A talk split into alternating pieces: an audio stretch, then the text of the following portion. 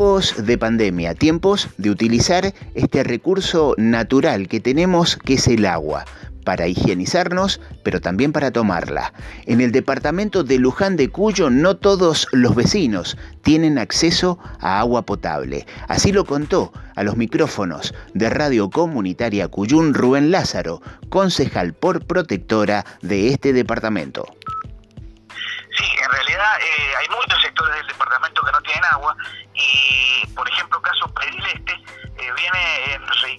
reiterado dos meses, una cosa así, viene con un problema de rotura de bombas, donde se han colocado bombas nuevas eh, y, se siguen rompiendo, se siguen quemando las bombas y la gente pasa dos, tres días, hasta siete días sin agua.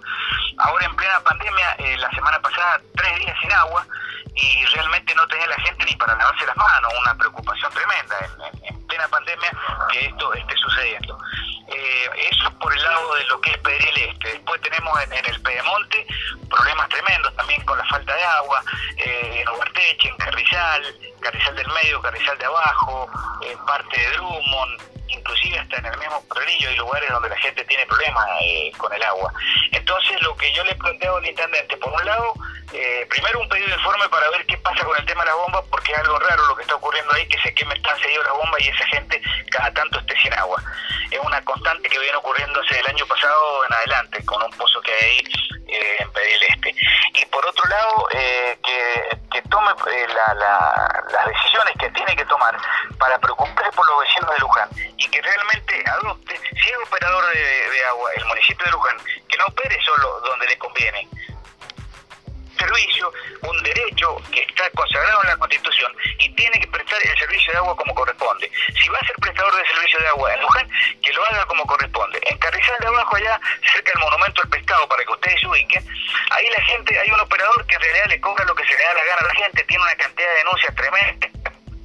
eh, la calidad del agua, dicen los vecinos que muchas veces eh, no lleva absolutamente nada de cloro, otras veces lleva demasiado cloro,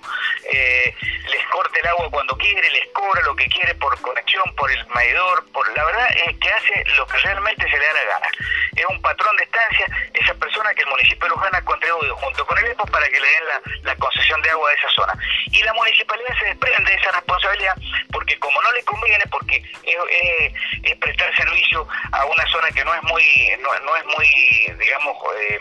eh, concurrir a gente, no es muy habitada, eh, sobre todo en, es más habitada en la época de verano y demás, pero la, cantidad de gente que hay permanente ahí, como no es mucha, claro, el municipio no le conviene, se desentiende de ese tema. Eso no es así, es una falta de responsabilidad, una falta de solidaridad para con los vecinos y para con la gente que tiene que prestar servicios. Lo mismo que acá en el Pedemonte, el nuevo distrito. El nuevo distrito se pasa la pelota uno a otro, a ISAM con el municipio y en definitiva nadie termina solucionando el problema de la gente que le llevan agua en tanque, le llevan el agua en tanque en condiciones que realmente no son de, salubridad, de higiene como corresponde, van eh, las bocas de las mangueras eh, sin tapar, le va ingresando tierra, después enchufan la manguera, le, depositan el agua a la gente en tanque, esa agua en, eh, los tachos de las, de, de las viviendas eh, tarda 24 horas y pierde la potabilidad,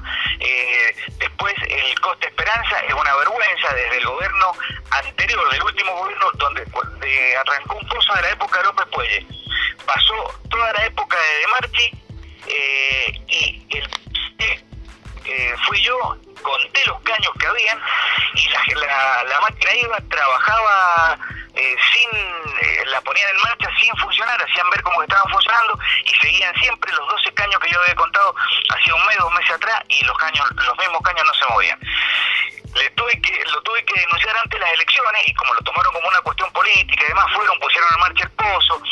y pasó el periodo de marcha y cuatro años más lo que llevaba López Puelle y lo que va de este gobierno y esa gente sigue sin agua, el pozo sin funcionar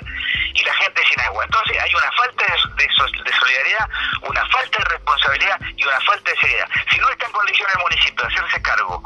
de, prestar el servicio de agua potable, pues entonces eh, que lo entregue ISAM, no sé a quién, a quién, pero eh, realmente que le dé a los vecinos un derecho fundamental y algo muy necesario como en este momento eh, el agua, sobre todo en la pandemia que estamos atravesando. Así es que por eso le, he presentado dos proyectos para que tome las decisiones que tiene que tomar respecto de la operación del agua en todo el departamento y por otro lado el tema del pedido de informe este que quiero ver, a ver, dónde se compran las bombas, si han tenido garantía, quién las está reparando, por qué, por qué ocurren este, esta problemática que están padeciendo muy seguido la gente de Pedriel.